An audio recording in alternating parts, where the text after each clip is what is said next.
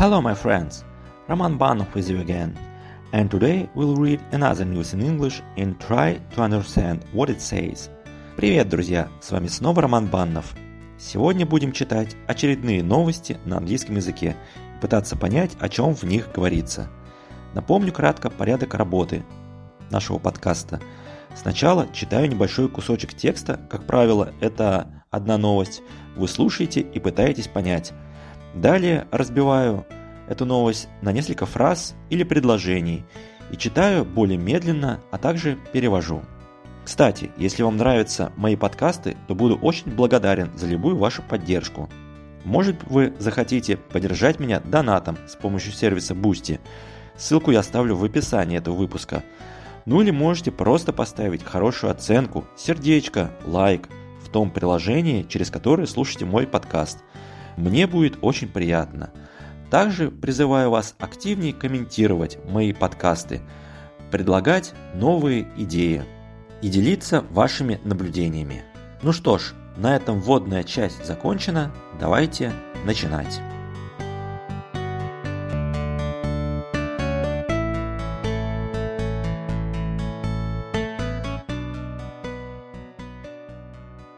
First news for today. The Ministry of Digital Development has prepared a bill according to which the government and the central bank will be able to determine a list of critical information infrastructure objects.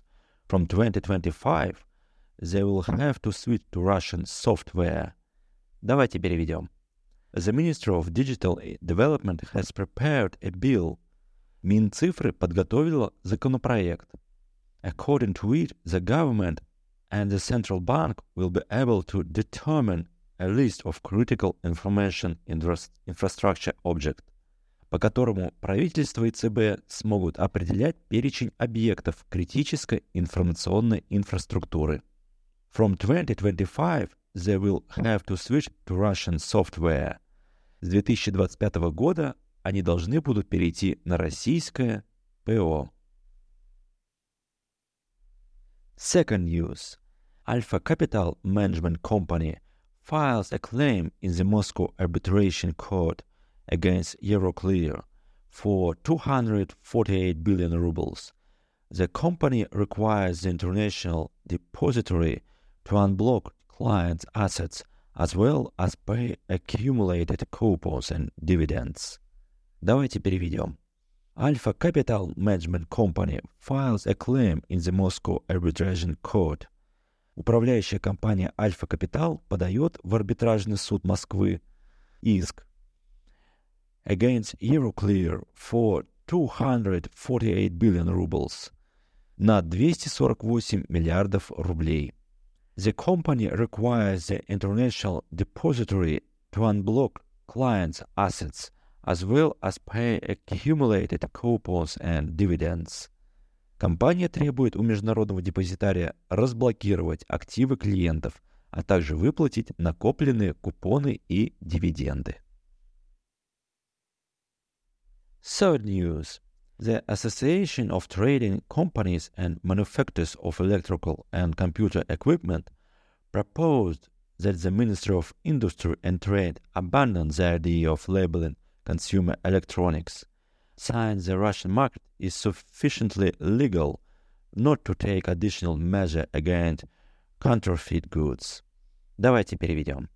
The Association of Trading Companies and Manufacturers of Electrical and Computer Equipment Ассоциация торговых компаний и товаропроизводителей электробытовой и компьютерной техники proposed that the Ministry of Industry and Trade abandon the idea of labeling consumer Electronics предложила Минпромторгу отказаться от идеи маркировать потребительскую электронику.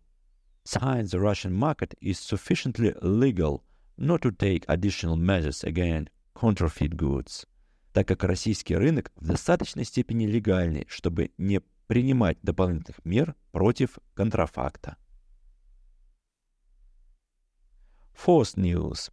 Russians began receiving notices on the border with Estonia, warning that the Russian-Estonian border could be closed at any time due to migration pressure. The same information is posted on the website of the Estonian bodyguard. Давайте переведем. Russians began receiving notices on the border with Estonia. Россияне начали получать на границе с Эстонией памятки. Warning that the Russian-Estonian border could be closed at any time due to migration pressure. Памятки с предупреждением, что российско-эстонскую границу могут в любой момент закрыть из-за миграционного давления. The same information is posted on the website of the Estonian Bodyguard. Та же информация размещена на, стай- на сайте эстонской пограничной службы. And the last, fifth news for today. The Russian Automobile Dealers Association said that shortage of passenger cars on the Russian market has globally passed. First, the establishment of a parallel import mechanism helped, and then the influx of Chinese brands. Давайте переведем. The Russian Automobile Dealers Association said, в ассоциации российские автомобильные дилеры рассказали, that the shortage of passenger cars on the Russian market has globally passed, что дефицит легковых автомобилей на российском рынке глобально пройден. First, the establishment of a parallel import mechanism helped. Сначала помогло налаживание механизма параллельного импорта.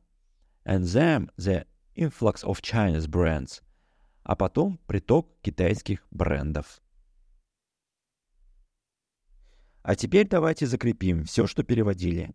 Я прочитаю все новости на английском в более быстром темпе и уже без перевода, а вы с учетом изученного попытаетесь понять, о чем в них говорится.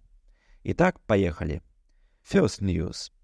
The Ministry of Digital Development has prepared a bill according to which the government and the central bank will be able to determine a list of critical information infrastructure objects From 2025, they will have to switch to Russian software. Second news. Alfa Capital Management Company files a claim in the Moscow Arbitration Court against Euroclear for 248 billion rubles. The company requires the International Depository to unblock clients' assets, as well as pay accumulated coupons and dividends. Third news. The Association of Trading Companies and Manufacturers of Electrical and Computer Equipment proposed that the Minister of Industry and, Tra- and Trade abandon the idea of labeling consumer electronics, since the Russian market is sufficiently legal not to make additional measures against counterfeit goods. Fourth news Russians began receiving notices on the border with Estonia warning that the Russian Estonian border could be closed at any time due to migration pressure. The same information is posted on the website of the Estonian border guard. And the last, fifth news for today. The Russian Automobile Dealers Association said the shortage of passenger cars on the Russian market has globally passed First, the establishment of a parallel, parallel import mechanism helped, and then the influx of Chinese brand. Вот и подошел к концу очередной выпуск подкаста. Надеюсь, он будет для вас полезен. Оставляйте свои комментарии к этому выпуску. Я их все читаю и стараюсь отвечать. Кстати, если вам нравятся мои подкасты, то буду очень благодарен за любую вашу поддержку. Может быть, вы захотите поддержать меня донатом с помощью сервиса Boosty – Ссылку я оставлю в описании этого выпуска. Ну или можете просто поставить хорошую оценку, сердечко, лайк в том приложении, через которое слушаете мой подкаст. Мне будет очень приятно. Ну что ж, на этом все. Пока-пока. С вами был Роман Баннов.